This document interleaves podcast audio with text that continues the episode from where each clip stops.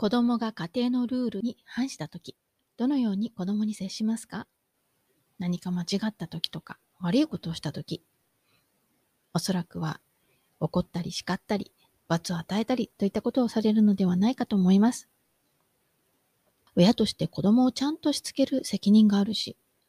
どうしても子供はいろいろしでかすので、叱ったり怒ったりということは子育てとは切っても切り離せないことですね。しかし、時に子供の悪ふざけや気に障る言動に感情が暴走して、必要以上に叱ってしまったというようなことはありませんか？特に時間に余裕がない時とか、忙しい時、一日の終わりで疲れてる時とか、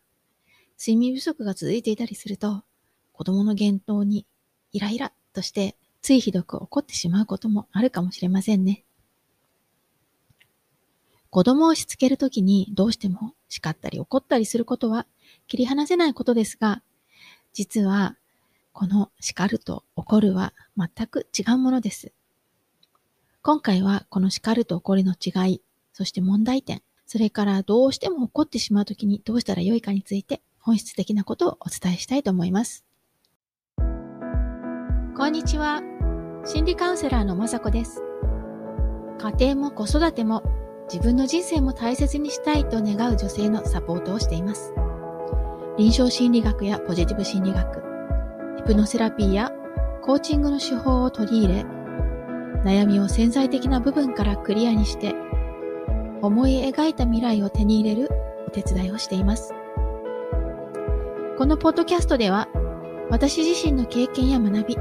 セッションを通しての気づきなどをシェアしたいと思っています。皆さんは子供を叱るという言葉と子供を怒るという言葉、どちらがしっくりきますか？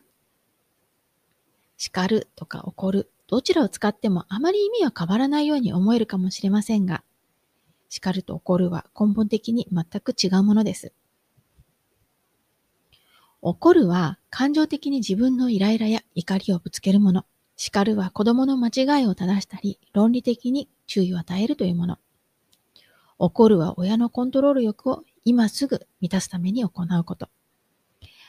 叱るは子供の将来のために必要なことを伝えたら見守ること。怒るは親自身の感情のはけ口。叱るは親の感情とは全く関係ないです。怒るは子供が思い通りにならなければ愛を与えないというもの。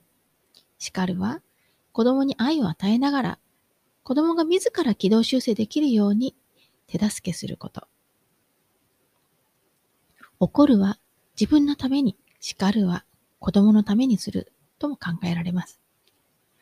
もちろんこれは子供の受け取り方によっても違いますね。いくら子供を持って叱ったつもりでも、子供にとっては怒られたと受け取る可能性ももちろんあります。でも基本的に怒ると叱るは違います。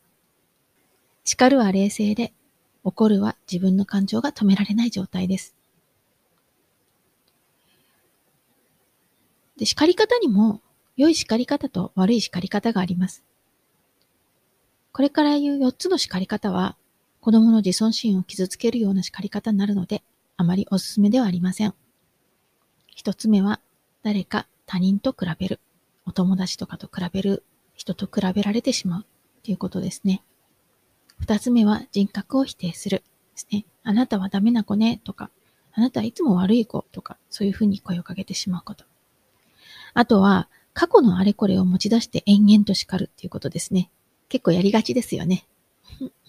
あとは人前で叱るですね。特に友達の前で叱ったりっていうのは、もう見せしめに合っているような感じで子供のプライドを傷つけます。子供を怒ったり、このようにね、自尊心を傷つけるような叱り方をしていると、子供に伝わるのは条件付きの愛情なんですね。つまり、ママは自分の良い部分だったら愛してくれるけど、悪い部分は愛してくれないということが伝わってしまいます。条件付きの愛情をもらって育った子供は、自分自身を条件付きで愛するようになります。例えば、自分は成績が良ければ愛されるけれども、悪い点を取ったら愛されない。私はスリムなら愛されるけど、太ったら愛されないとか。で、そういうふうに条件付きの愛情をもらって育った子供は自分自身を条件付きで愛するようになります。そんな風に自分の価値に条件をつけて、その条件を満たすことができないと自己肯定感も低くなってしまうのです。じゃあどんな叱り方がいいの？と思うかと思います。簡単に言うと、それは冷静に、簡潔に、子供の目を見て注意したいその行動だけをどう変えてほしいか伝える。これだけです。中には、それじゃあ言うことを聞いてくれないじゃないの？と思う方もいるかもしれませんが、親子の信頼関係が築けていれば、これだけで通じます。もちろん、小さい子供だと、それでもまた同じ間違いをすることがあるので、そういう時は何度も同じことを同じように感情を交えずに伝えるだけです。子供を感情的に怒らずに子供の自尊心を大切にして冷静に叱っていれば、子供には無条件の愛情が伝わります。ママは自分を一人の人間として認めてくれてる。良い部分も悪い部分もひっくるめて自分を愛してくれてるっていうことが伝わるので、子供自身も自分を無条件に愛することができるようになります。自分は生きてるだけで価値があるんだっていうことが前提なので、自己肯定感も高くなります。そして本質的なお話をしますね。実は怒らずに、自尊心を傷つけずに叱かれるようになるには、自分の怒りの根っこにアクセスする必要があります。子供がお手伝いをしないとか、塾に行かないとか、ある一定の行動にイライラするときは、もしかしたら自分自身の子供時代の傷がうずいているのかもしれません。私はちゃんとお手伝いしたのに、なんでこの子はしないんだろうとか、私は我慢して塾に行っていたのに、どうしてこの子は行かないんだろうといった気持ちは、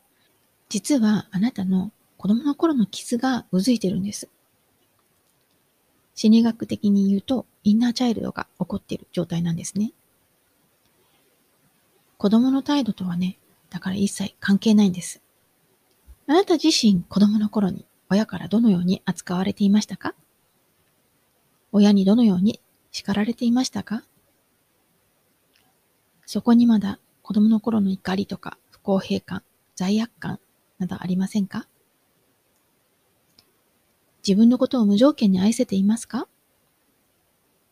できないことや足りないことに罪悪感を感じていませんか？もし何か心当たりがある場合は、ジャーナリングしてみたり、インナーチャイルドセラピーを受けることをお勧めします。そして、もし感情的に子供を怒りそうになった時は、できれば一旦その場を離れてください。離れてちょっと深呼吸です。10回ぐらいしたらちょっと落ち着いてくると思うので、それから子供としっかり話し合う。そうすると子供にも伝えたいことが伝わると思います。もし感情的に怒ってしまったのであれば、素直に謝りましょう。大人とはいえ人間ですから感情的になることもありますよね。イライラしたり悲しかったりすれば自分の感情をぶつけたくなるものです。誰にでも経験があることですから、怒ってしまっても落ち込まなくても大丈夫。結構子供は大人より心が広いので、いいよ、大丈夫って許してくれると思います。大人がきちんと謝ることができれば、子供もそれをお手本にすることができるでしょう。私もね、ちょっと前に中学生の長男に感情的に怒ってしまったんですよね。そしたら彼は私に反発して部屋にこもってしまいました。後で冷静になったら私が悪かったなと思ったので、部屋にね、謝りに行きました。長男は傷ついて拗ねてる様子でしたけど、私が謝って、そしてじっくり話を聞いたら、彼も何が悲しかったかっていうのをね、私にシェアしてくれて、お互いに仲直りしました。